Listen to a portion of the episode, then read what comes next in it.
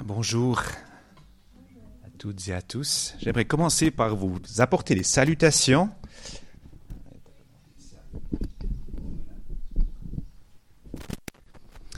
J'ai amené Catherine ce matin à la gare de Nyon. Euh, elle est partie pour Genève pour sa formation d'art-thérapie, donc elle travaille, elle étudie tout le week-end. Puis en sortant, elle m'a dit Tu salueras toute la famille. Alors elle est partie un peu rapidement prendre le train. Je me suis euh, C'est quelle famille Et je l'ai interprété, eh bien c'est aussi vous. Donc euh, c'est la famille proche, mais aussi la famille. On est frères et sœurs en Jésus. Donc elle vous salue bien. Elle ne peut pas être là ce matin, mais elle pense aussi bien à vous. Et puis euh, voilà, soyez bénis par elle aussi. Alors il y a deux semaines, nous avions Stephen Part, vous vous souvenez? Qui c'est qui était là quand il y avait Stephen Part là? On a parlé du livre d'Esther, qui était la base aussi euh, de cette fête actuelle, fête de Purim. Et je souhaiterais aujourd'hui un peu approfondir ces deux aspects qui sont assez fondamentaux, fondamentaux du livre d'Esther, la souveraineté de Dieu. Hein, il est souverain, au-dessus de mes choix, je lui fais confiance, que sa souveraineté finalement est bonne pour moi. Et puis la responsabilité de l'homme. Je suis responsable de ma vie, mes choix, et finalement aussi de suivre Jésus. C'est ma responsabilité. Je vais faire deux volets sur ce message, avec chaque fois aussi un texte biblique qui illustre ces deux réalités et qui me paraissent importants dans notre relation avec Dieu, d'avoir une relation aussi euh, dans notre monde, dans laquelle nous vivons, euh, comment on est, comment on se positionne des fois ma relation personnelle, ma responsabilité personnelle, Dieu qui est souverain et la relation qu'on a avec lui. C'est pas toujours évident, je trouve, c'est quelque chose, toujours un équilibre à trouver. Et euh, c'est pour ça que je souhaite approfondir ça aussi euh, ce matin. On a, je vais aussi prendre deux situations exceptionnelles qu'on a vécues cette semaine. Euh, voilà, en Suisse, mais aussi plus loin, que je vais vous expliquer en, quelques mots. Et puis on va aussi voir à travers ces deux situations qui ont été exceptionnelles cette semaine, comment est-ce qu'on peut aussi voir euh, la souveraineté de Dieu dans ces situations et la responsabilité de l'homme. Je pense que cette image, on l'a pas mal vue, elle circulait, le rachat de Crédit Suisse par UBS. On n'a pas Pierre-Claude ce matin, qui travaille à l'UBS, comme vous le savez tous, donc il est aussi peut-être encore plus touché ou plus impacté par ça. Donc, je ne vais pas en dire beaucoup, si ce n'est que, voilà, c'est tout le monde en a entendu parler, euh, certainement. Conseil fédéral qui a donné le feu vert au Crédit Suisse, plutôt à l'UBS pour acheter le Crédit Suisse, avec des prêts, des garanties financières à des, sur des chiffres, hein, 200, pas de 200 milliards, peut-être même 250 milliards, des chiffres qui nous dépassent, euh, qui vont permettre donc à l'UBS d'opérer à cette opération de reprise du Crédit Suisse sans que c'est trop d'incidence sur notre pays. Euh, cette décision semble être la moins risquée Hier soir, je, voyais encore la, conseillère fédérale Keller Souter qui est revenue devant la presse pour dire mais sachez bien, on a eu d'autres variantes, mais c'est cette variante-là qui nous paraissait être le moins risquée pour le pays, pour les employés, pour l'économie, pour le etc. Et puis, euh, ben cet exemple, on va le prendre tout à l'heure dans les petits groupes. Euh, je vous poserai nos deux questions par rapport à cette situation. Comment vous avez aussi un peu compris ça? Comment vous voyez aussi là-dedans? Un Dieu qui est souverain, qui est au-dessus de ses décisions, qui est au-dessus de, ce, de ça euh, et puis comment on peut aussi voir ici euh, ce que l'homme a fait d'une certaine manière, euh, sans pour autant, on ne va pas entrer dans les détails, chercher des responsables, ça ne sera pas à nous de le faire. je pense que les tribunaux vont peut-être aussi le faire à un moment donné.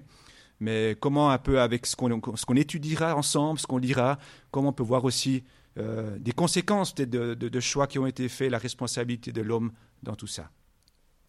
Et le deuxième exemple, celui-là, je vais le partager plus en détail.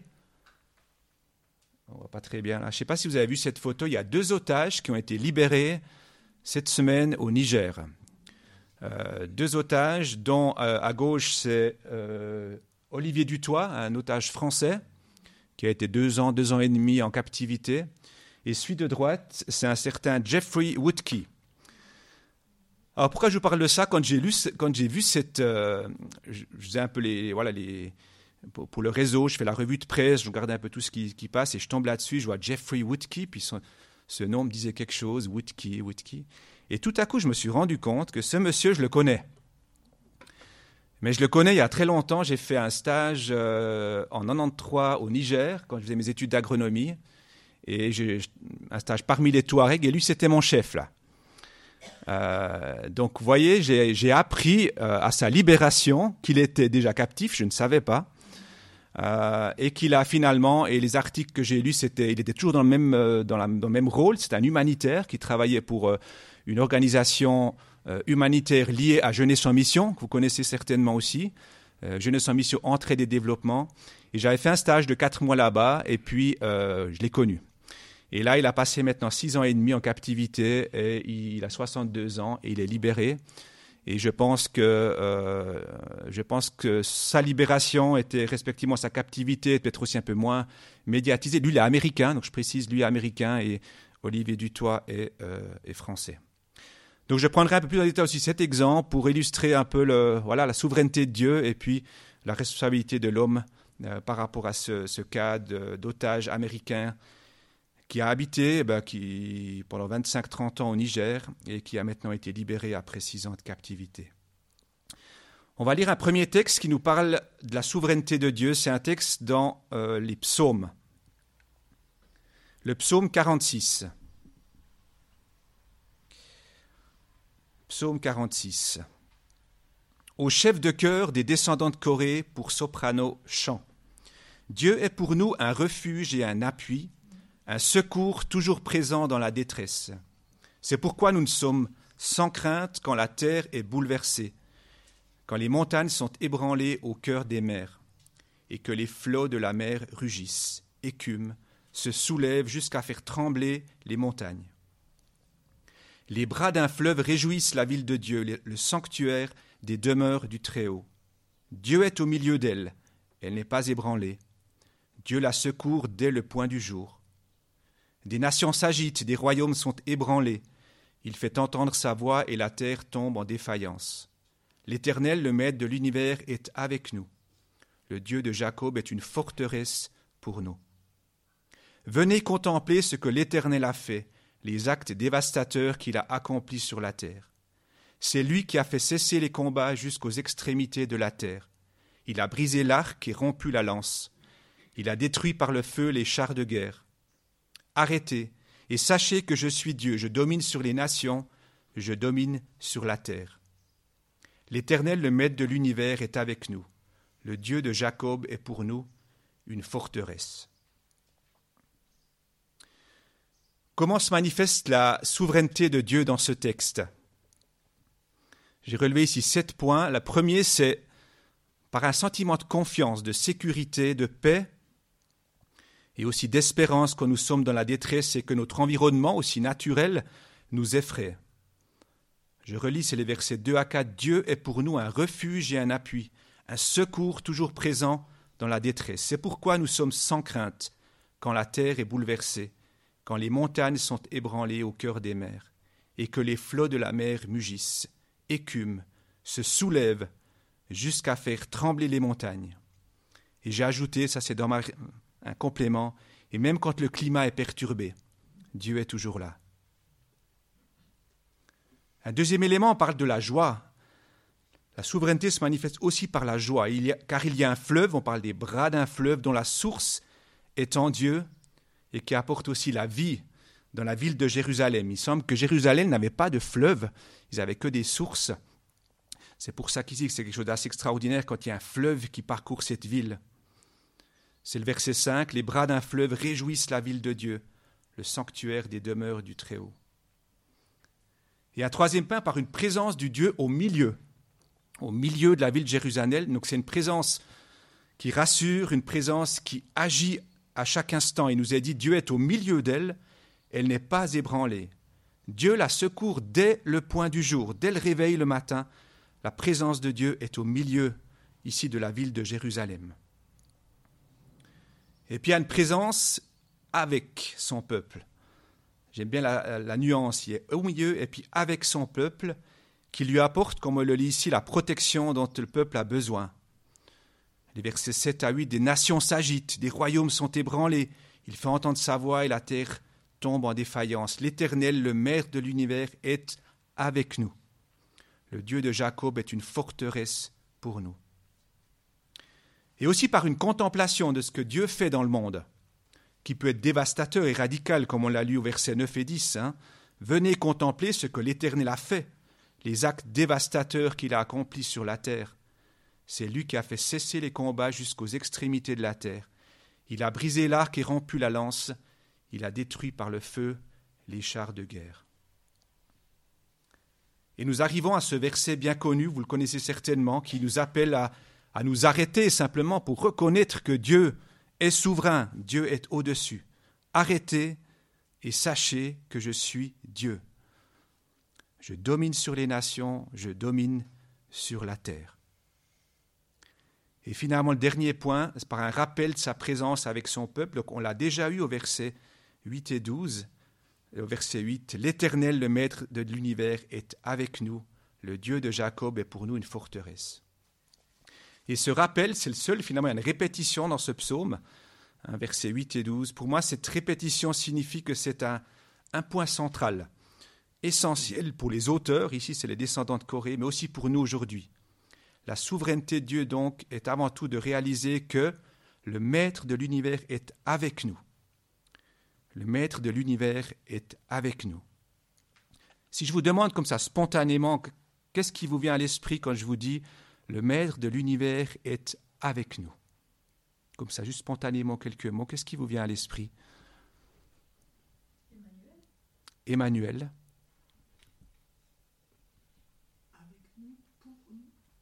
Pour nous? Sécurité. Quoi qu'il arrive. Espérance. Réconfort. Sécurité. Et il n'est pas contre nous.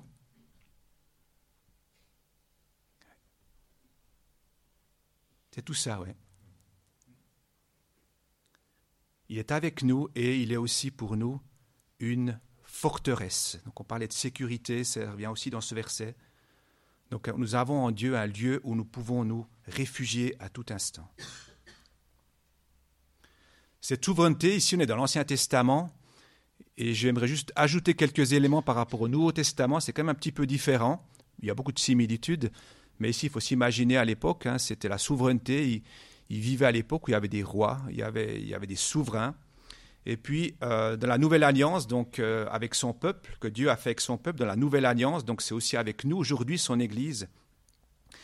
La souveraineté de Dieu se manifeste aussi par des actions puissantes dans la vie des hommes, à hein, l'exemple de Jésus, mais aussi à travers nous qui travaillons en délégation sous cette autorité de Jésus, aussi à travers le Saint-Esprit qui habite parmi nous et en chacun de nous. Donc par des actions puissantes, par des relations restaurées, par des personnes qui ont obéi au commandement de Jésus, et le dernier point aussi, la souveraineté de Dieu de l'Ancien Testament s'est incarnée en Jésus de manière surprenante. Israël euh, s'attendait à voir un souverain, comme il les avait dans l'Ancien Testament, un roi qui allait venir. Mais non, il n'est pas venu. Il n'est pas venu en prenant le pouvoir sur la terre, comme on pouvait s'y attendre, peut-être, qu'il vienne à un moment donné prendre le pouvoir, je dirais mettre ensemble, j'ai envie de dire, le royaume terrestre, le royaume de Dieu qui vient, et à un moment donné, il le remplace tout de suite il va le remplacer, il va venir, mais pas aussi vite que ce que euh, peut-être les gens s'imaginaient à un moment donné, qu'il y avait un roi qui allait venir, qui allait renverser le pouvoir romain. Non, il est revenu en, en, devenant serviteur, soumis à son Père, et en inaugurant effectivement un nouveau royaume, une nouvelle souveraineté, dès sa résurrection. On y reviendra encore sur ça tout à l'heure. Ça, c'est la souveraineté de Dieu qui se manifeste notamment, bah, qui, qui, est expliquée de manière assez, assez détaillée et assez euh, assez fort dans ce psaume 46. Euh, Et d'un autre côté, nous avons la responsabilité de l'homme. Qu'est-ce qui fait l'homme dans, dans, ce royaume? On a vu que Dieu est avec nous, Dieu est pour nous. Dieu nous demande à contempler son œuvre. Dieu nous demande d'avoir de la joie, parce que lui a de la joie aussi. Dieu nous donne la sécurité. Et là-dedans, il y a l'homme qui doit être responsable. Et responsable comment? Alors il y a un passage que j'ai pris qui nous, donne quelques, quelques éléments, je trouve, intéressants sur Euh, c'est dans Galates 6, les versets 1 à 10, dont le titre c'est Mise en pratique de la vie nouvelle. Frères et sœurs, si un homme vient à être surpris en faute, vous qui êtes spirituels, redressez-le dans un esprit de douceur. Veille sur toi-même, de peur que toi aussi tu ne sois tenté. Portez les fardeaux les uns des autres et accomplissez ainsi la loi de Christ. Si quelqu'un pense être quelque chose alors qu'il n'est rien, il se trompe lui-même. Que chacun examine ses propres œuvres, et alors il aura de quoi être fier par rapport à lui seul, et non par comparaison avec un autre, car chacun portera sa propre responsabilité. Que celui à qui l'on enseigne la parole donne une part de tous ses biens à celui qui l'enseigne. Ne vous y trompez pas, on ne se moque pas de Dieu. Ce qu'un homme aura semé, il le récoltera aussi. Celui qui sème pour satisfaire sa nature propre récoltera d'elle la ruine. Celui qui sème pour l'esprit récoltera de l'esprit la vie éternelle. Ne négligeons pas de faire le bien, car nous moissonnerons au moment convenable, si, si nous ne nous relâchons pas. Ainsi donc, pendant que nous en avons l'occasion, pratiquons le bien envers tous, et en particulier envers nos proches dans la foi. Alors, quelle est notre responsabilité sur la base de ce texte? Premièrement, qu'on est, verset 1, Frères et sœurs, si, un homme vient à être surpris en faute, vous qui êtes spirituels, redressez-le dans un esprit de douceur. Veille sur toi-même de peur que tu sois, que toi aussi tu ne sois tenté. Donc c'est ça, être des frères et sœurs capables aussi de se dire les choses, même celles qui dérangent. Hein, dire de temps en temps, hein, fais gaffe là, quelqu'un, on voit peut-être quelqu'un qui fait, on a l'impression qu'il qui fait quelque chose de pas très correct, qui plaît pas à Dieu, juste lui dire, attends, fais gaffe là, peut-être tu es en train de juste oser lui dire ça, dans un esprit de douceur. Donc c'est toujours dans un esprit de douceur. Et j'ajouterais même pour élever l'autre, pour qu'il change finalement. Euh, pour peut-être aussi qu'il arrête de faire du mal à un moment donné s'il fait du mal, euh, qu'on a aussi, qu'on a aussi cette, euh, cette responsabilité-là. Et il y a juste après, je trouve intéressant, veille sur toi-même finalement. On a vite tendance à regarder sur l'autre, mais veille sur toi-même. Donc avant de vouloir faire des leçons aux autres, j'ai envie de dire, avant que l'épreuve hein, que l'autre subit euh, nous touche également, regardez d'abord sur soi-même. Ça fait penser à la parabole aussi de la poutre. Vous connaissez la parabole de la poutre dans, dans Matthieu 7, versets 1 à 5. On voit la poutre dans, on voit la, on voit la, la paille dans l'œil de, de l'autre alors qu'on ne voit pas la poutre qui est dans son, dans son œil. Donc c'est une parabole qui nous invite vraiment à, l'autocritique, j'ai envie de dire, à voir soi-même avant de critiquer aussi l'autre. Un deuxième point, porter les fardeaux les uns les autres et accomplissez ainsi la loi de Christ. Ben c'est simple, hein, c'est s'entraider, être disponible pour aider, porter les fardeaux les uns des autres.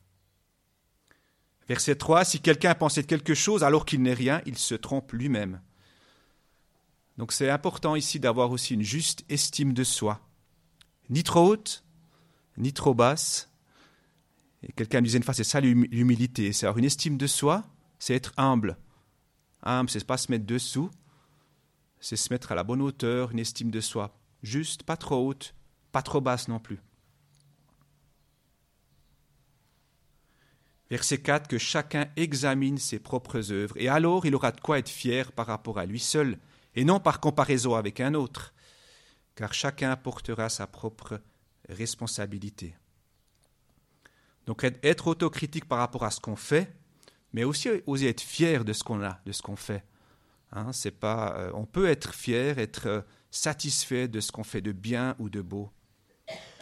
Et faire cette autocritique de manière honnête devant le Seigneur, et j'ai bien aimé, et non en se comparant avec les autres qui font différemment. On a une tendance naturelle, je pense, d'une certaine manière, c'est de se comparer aux autres. Et c'est une manière, des fois, alors de, savoir où on est. Est-ce qu'on est là, on est là? On a tendance plutôt à se dire on est là, et l'autre est là. Hein. donc on a plutôt tendance un peu à, se dévaloriser d'une certaine manière.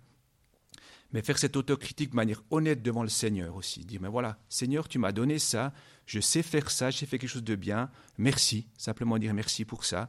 Et pas, et pas se dire, mais j'ai pas encore fait si bien que l'autre j'aurais pu faire mieux. Euh, alors voilà, on est tous aussi un peu différents dans cette euh, capacité d'autocritique. Mais ça fait aussi partie euh, de ça, d'être responsable. Et finalement, c'est clair, dans ce dernier partie de verset, verset 5, chacun porte sa propre responsabilité. Et dans ce cas ici, donc la responsabilité d'assumer ce qu'on fait, ses œuvres, qui découlent aussi des, des choix qu'on a faits. Le verset 6, que celui à qui l'on enseigne la parole donne une part de tous ses biens à celui qui l'enseigne. C'est une invitation à la générosité avec ses biens. Et je me suis dit, c'est vrai que ça concerne toutes nos églises, nos œuvres, on vit de la générosité des personnes finalement, et euh, qui donnent une partie de leurs biens matériels ou financiers pour permettre aussi aux églises et aux œuvres de pouvoir aussi euh, les servir. Verset 7, Ne vous y trompez pas, on ne se moque pas de Dieu. Ce qu'un homme aura semé, il le récoltera aussi. Celui qui sème pour satisfaire sa propre nature récoltera d'elle la ruine. Dans d'autres traductions, c'est aussi parler de la pourriture. Mais celui qui sème pour l'esprit récoltera de l'esprit la vie éternelle.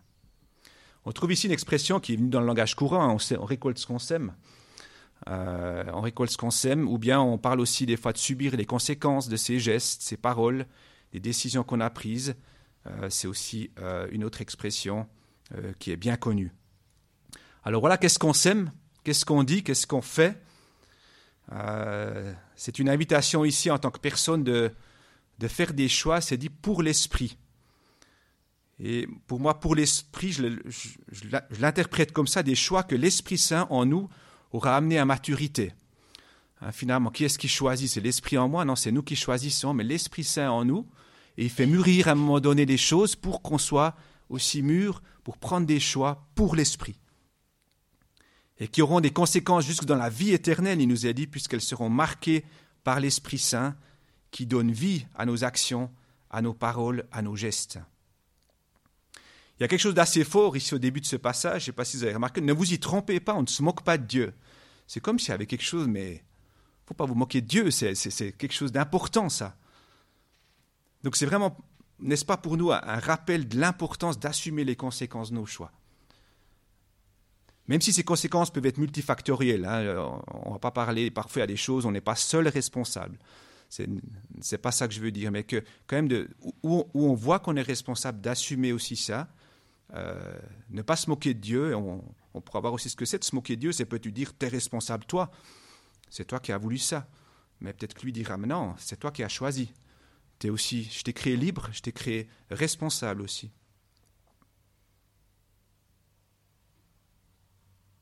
Et c'est des fois notre nature, non, connectée à Dieu, hein, qui tend à rendre les autres le monde qui nous entoure est finalement aussi parfois Dieu responsable de tout ce qui nous arrive. C'est un apprentissage aussi qui commence déjà dans l'éducation des enfants.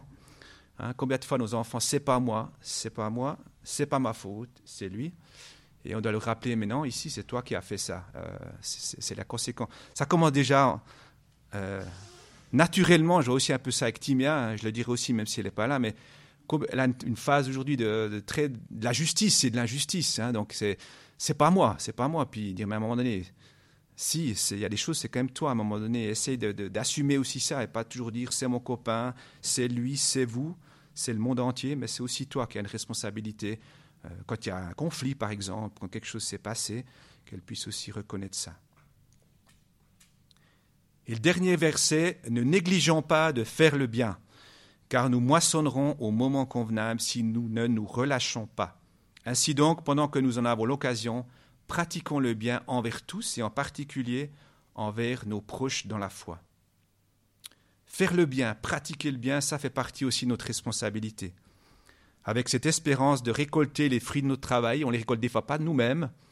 Il y a des choses qu'on fait, qu'on pratique le bien, on ne les voit pas. Euh, c'est la génération d'après qui voit, ou même plus tard mais il y a une, espérance qu'il y aura un fruit dans ce qu'on fait, un fruit qui va mûrir et qui va arriver à, un fruit qui à maturité. Et cette invitation, elle est valable hein, pour toute personne qui nous entoure. Et c'est écrit en particulier, je dirais, en commençant ou en n'oubliant pas ceux qui partagent notre foi. Et parfois, nos plus proches, nos familles, notre famille d'église, c'est peut-être ceux qui nous défient des fois le plus aussi pour pratiquer le bien. On les connaît bien, avec leurs bons et les mauvais côtés. Et c'est des fois aussi là qu'on est le plus défié à faire le bien et à pratiquer le bien, comme il a dit dans ce verset. Et pratiquer et faire le bien, c'est quoi? Euh, bah, Une des définitions, je trouve que, ça résume bien. Euh, je crois que Stephen Park l'avait aussi, aussi mis un peu comme résumé dans, dans son message. C'est Michée 6, verset 8. On t'a fait connaître, ô homme, ce qui est bien. Hein? C'est quoi? C'est que l'Éternel demande de toi, c'est que tu mettes en pratique le droit ou la justice, que tu aimes la bonté et que tu marches humblement avec ton Dieu.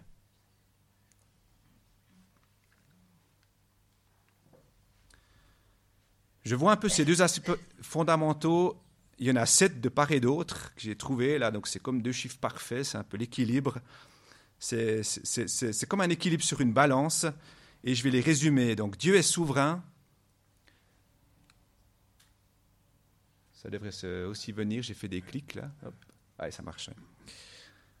Tout d'abord par un sentiment de confiance, de sécurité, de paix, d'espérance dans nos situations par de la joie, par sa présence au milieu de nous, une présence qui nous rassure, par sa présence avec nous et pas contre nous, comme on l'a entendu, par une contemplation de ce qu'il fait dans le monde, par un appel à nous arrêter pour reconnaître sa souveraineté, et finalement, par sa présence avec nous, présence protectrice qui est répétée ici, donc on le trouve deux fois dans ce passage, euh, cette présence avec nous. Et s'il n'y avait que ça dans la balance, et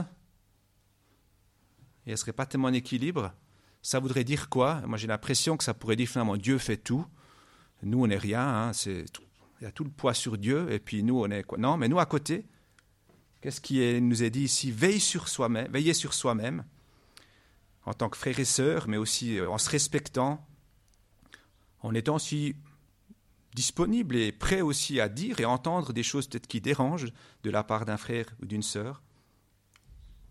Être disponible pour s'entraider, avoir une juste estime de soi, être responsable de ce qu'on fait en ayant aussi cette capacité d'autocritique, non en comparaison avec les autres, mais dans notre relation avec Dieu, être généreux avec ses biens, ne jamais oublier qu'on récolte ce qu'on sème ou qu'on assume les conséquences de nos choix, de nos paroles, nos gestes, et finalement qu'on fait le bien, qu'on pratique le bien.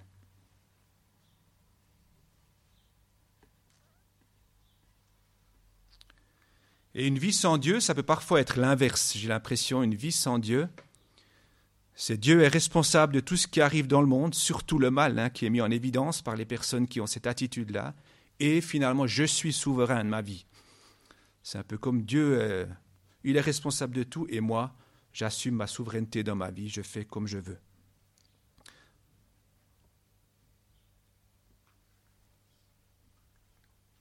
Venons-en maintenant à l'exemple de, cette, euh, de ce, cet humanitaire, Jeff Woodkey, là, qui, qui a été libéré la semaine passée au Niger.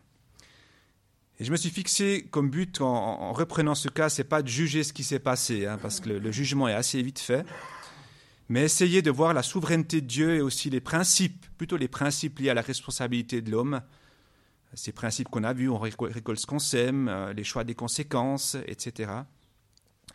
Et je dois aussi dire honnêtement, c'est des suppositions, comme je dis, je l'ai connu, je l'ai connu en, en 93, mais je l'ai plus connu jusqu'en 2023, donc euh, voilà, c'est très subjectif, c'est plutôt des suppositions pour l'une ou l'autre chose, sans aucun jugement dans cette situation. J'ai essayé de mettre des, lunettes euh, réalistes euh, pour voir cette situation dans l'espérance du royaume de Dieu qui se met aussi en place aujourd'hui, de voir ça comme ça. Euh, la tentation, c'est de mettre soit des lunettes foncées qui, foncent la réalité et qui disent finalement je suis seul responsable, je vois tout ce que je vois que tout va mal autour de moi et cela me décourage parfois d'agir par amour et par justice. Ça, c'est une, attitude qu'on peut avoir face à la réalité. Ou soit d'avoir des lunettes, c'est l'inverse. J'ai mis éclairantes artificiellement ou des lunettes roses. Et je m'imagine le merveilleux royaume de Dieu. Tout est beau, tout est parfait et j'attends la venue du Seigneur. Ça, c'était, et ce qui est intéressant, c'est ces deux attitudes. Une attitude un peu, euh, on est déjà dans le ciel, on attend et puis une attitude où euh, euh, je mets que les lunettes noires, je n'ai pas l'espérance du ciel, les deux nous conduisent à la passivité. bah, si on est seul responsable, on doit tout faire, bah, je peux rien faire, il y a tellement de choses, c'est juste pas possible. Et si Dieu vient, et puis que finalement mon espérance c'est de rencontrer, et puis que, c'est son royaume qui se met en place, que je fasse des choses ou pas, ça c'est aussi passif, on fait plus grand chose aujourd'hui, on pratique plus le bien, on prend plus très soin les uns des autres, etc. Donc c'est aussi, ça amène aussi à la passivité. Alors ce cas de Jeff Woodkey, euh, où est-ce qu'est la souveraineté de Dieu? Alors premier point que je me suis mis, c'est une libération certainement contre toute attente, avec la joie et le soulagement pour la famille et les proches de l'otage. Je ne sais pas l'espérance qu'ils avaient encore de le revoir un jour et de le revoir en vie. Il semble que, son épouse postait régulièrement sur, sur les réseaux sociaux pour pas que les gens oublient qu'il était en captivité. Je vois la, la, souveraineté de Dieu dans la force de tenir le coup. Je pense qu'il a vécu, alors j'ai pas discuté avec lui, mais la présence au milieu de sa captivité, avec lui, au milieu aussi de ses ravisseurs. Peut-être des miracles avec des décisions humaines non logiques. Euh, souveraineté de Dieu aussi au, au-dessus des choix des ravisseurs, mais aussi des choix des politiques impliqués. Ici, il y avait trois pays, hein, la France pour, le, pour Olivier Dutoit, les États-Unis, et puis le Niger, euh, qui, a eu, euh, qui semble jouer un rôle important pour cette libération, dans le sens que le Niger était toujours en contact avec ses rebelles Touaregs, et puis que c'est grâce, je trouve ça intéressant, grâce à la relation qu'ils ont toujours eue, qu'ils ont aussi pu finalement trouver une solution. On ne sait pas tout ce qu'il y a derrière, s'il y a une rançon, ça on n'en parle bien sûr pas. Mais il y a peut-être eu des miracles là-dedans aussi. Et moi, je vois surtout par rapport à Jeff Foot qui, après six ans, six ans et demi, à un moment donné, euh, ça tient du miraculeux. On peut s'imaginer aussi. Il y a eu il y a quelques temps, je ne sais pas si vous vous souvenez, une autre dame, une Suissesse, qui avait été libérée au Mali, mais elle, elle est, morte finalement. Elle, est, elle a osé, et là c'était sa responsabilité, elle a eu une première libération, elle est retournée, et la deuxième fois, ben, ça a été fatal pour elle. Donc, euh, voilà. Et je pense aussi dans ces situations, comme dans beaucoup de choses avec Dieu, beaucoup d'actions et d'influences discrètes mais efficaces de Dieu qui échappent à tout ce qu'on a pu, à tout ce qu'on peut comprendre. Euh, et ça, je vois la souveraineté de Dieu. Les choses se mettent en place et je pense tous ces contacts finalement pour arriver à, ici en l'occurrence, une, fin heureuse pour cette, euh, humanitaire. C'est aussi l'action de Dieu qui est souvent discret euh, mais qui est efficace et qui arrive, qui nous échappe mais qui est efficace en même temps. Et la responsabilité de l'homme, alors c'est une euh, décision de rester dans ce pays malgré les risques. Quand moi j'y étais, il y avait déjà des risques, il y a 25 ans. Hein. Et, c'est pour ça que ça me touche d'autant plus quand j'étais là-bas, ils avaient dit, euh, je suis allé au consulat, au consulat suisse pour m'enregistrer à Niamey, puis ils m'ont dit, mais il faut pas aller là-bas. J'ai dit, ah bon? Il y a des risques. On l'a déjà dit à votre organisation, il y a des risques. Puis après, j'ai parlé avec l'organisation, puis ils disaient, mais on a commencé un travail dans ce pays. Il n'y a pas longtemps, ils creusent des puits, il y a la gestion des pâturages, donc il y a médiation entre les, les Touaregs et les sédentaires. Si on part maintenant, tout va s'arrêter. Donc voilà, c'était euh, décision de rester malgré les risques. Et lui, je pense qu'il était conscient du risque aussi. Euh, apparemment, les derniers temps, il était même entouré d'une police qui le protégeait personnellement. Donc il a pris aussi une prise de risque maximale, j'ai envie de dire. C'était son choix, je ne sais pas jusqu'où il était personnel à un moment donné ou jusqu'où il était partagé ce choix, mais je peux imaginer qu'il n'a pas forcément été compris par toutes les personnes de son entourage pour continuer à rester dans cette mission, dans cette vision que Dieu avait mis à cœur à cette organisation et à lui. Il parlait la langue, il était vraiment en relation et il a, voulu rester. Mais avec les conséquences, finalement, prise de risque maximale, avec les conséquences que l'on, que sait, euh, cette prise d'otage. On a parlé d'estime de soi. Est-ce que l'estime de soi était à sa juste hauteur? Peut-être, mais là je le dis vraiment, peut-être surestimer ses capacités personnelles à pouvoir faire face au risque d'enlèvement potentiel. À un moment donné, il faut juger entre le. Hein, on dit, on est des fois un peu plus tête brûlée que d'autres. On se dit, mais là, non, ça va aller. Et s'il arrive quelque chose, je vais tenir le coup. Et en même temps, le positif, moi, je vois, c'est pas qu'une une, une, une, forme de de, conséquences finalement, on peut dire, mais il allait trop loin là, trop loin, il a pris trop de risques, mais je vois un travail qui a été fait pendant 25 ans dans ce pays, euh, grâce à lui qui est resté finalement, qui a porté du fruit. J'étais déjà là, ils ont pu vraiment faire du, bon travail humanitaire. Euh, et, mon espérance ici, mon espoir, c'est que ce, ravissement qui a eu en six ans n'a pas, n'a pas fait que tout s'est arrêté, mais que les, graines qu'il a semées, euh, qu'il y ait une moisson, euh, qu'il a déjà vue, je pense en partie, et qui continuera de se faire. Je pense que lui va plus retourner, en tout cas je, je ne sais pas, même que quand il arrive à l'aéroport, il a dit, je suis content d'être ici au Niger, il a dit. Donc il, est nigérien, donc il pour lui, euh, c'est son pays d'adoption. Donc on peut s'imaginer qu'il va peut-être encore sais que sa femme et ses enfants sont retournés aux États-Unis, mais voilà euh, la situation. Voilà quelques points un peu euh, de, compréhension peut-être de la souveraineté de Dieu dans des cas comme ça assez dramatiques. Je n'arrive à une conclusion qui finalement la souveraineté de Dieu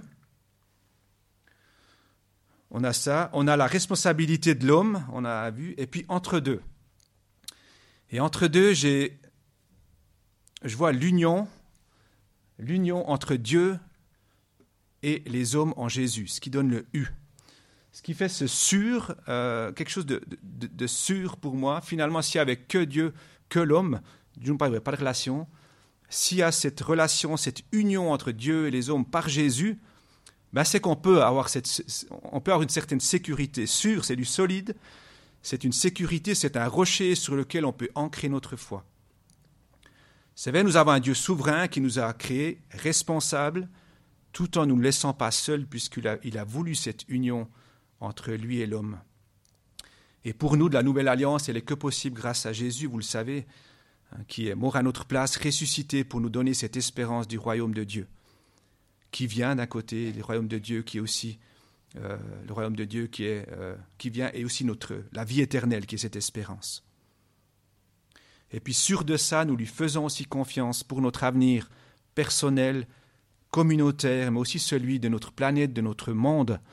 Euh, faire confiance que ce qui se passe en Ukraine, ça ne lui échappe pas non plus. Faire confiance que le Crédit Suisse racheté par l'UBS, ça lui appartient aussi ça ne lui échappe pas, et qu'avec ça, on peut aussi euh, lui faire confiance et garder cette sérénité.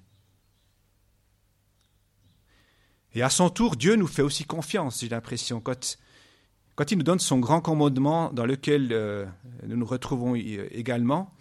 Nous retrouvons également dans ce, commandement le, euh, dernier, des derniers versets du livre de Matthieu, quand il, nous envoie dans le monde. Qu'est-ce qu'il nous dit? Jésus s'approcha et leur dit Tout pouvoir m'a été donné dans le ciel et sur la terre. Souveraineté de Dieu. Euh, euh, deuxième point, allez donc, faites de toutes les nations des disciples, baptisez-les au nom du Père, du Fils, du Saint-Esprit, et enseignez-leur à mettre en pratique tout ce que je vous ai prescrit. Responsabilité de l'homme. Et à la fin, et moi, je suis avec vous tous les jours jusqu'à la fin du monde. C'est l'union. Euh, tout ça, vous pourrez le faire si vous êtes connecté à moi. Tout ça, vous pourrez le faire si vous êtes conscient que tout pouvoir m'a été donné dans le ciel et sur la terre. Et c'est avec ça que les disciples ont commencé d'évangéliser le monde. Et c'est aujourd'hui que nous sommes là, que nous sommes les bénéficiaires de tout ça. Et que nous avons aussi cette envie, ce cœur aussi pour que d'autres encore découvrent cette sécurité, cette sûreté avec Dieu. Et je m'arrêterai là. J'aimerais encore prier avec vous. Seigneur Jésus, merci parce que tu es le Dieu souverain et nous voulons le, dire haut et fort, nous l'avons chanté aussi ce matin. Tu es grand, très grand, tu es souverain. Et Seigneur, aide-nous à, nous, ne jamais oublier que tu nous laisses responsables de notre vie, responsables de ce qu'on fait ici-bas sur terre. Et le, premier souhait que tu as, je crois, c'est notre responsabilité de te suivre, Seigneur. Et que nous puissions toujours te suivre, faire des actions ici-bas sur terre, faire le bien, être des frères et sœurs les uns pour les autres. Que tout cela se fasse dans cette relation avec toi, cette union que nous avons avec toi. Et, merci pour, euh, parce que tu ne nous laisses pas seuls à porter cette responsabilité. Tu nous as dit que ton fardeau sera léger et une des explications pour aussi être ça, c'est notre responsabilité. Mais tu l'as, tu as, tu as porté aussi tout ce qu'il fallait pour qu'elle soit pas trop lourde, cette responsabilité. Une responsabilité pleine complète, mais pas trop lourde pour nous, parce que tu es avec nous. Tu es le Dieu souverain. Amen.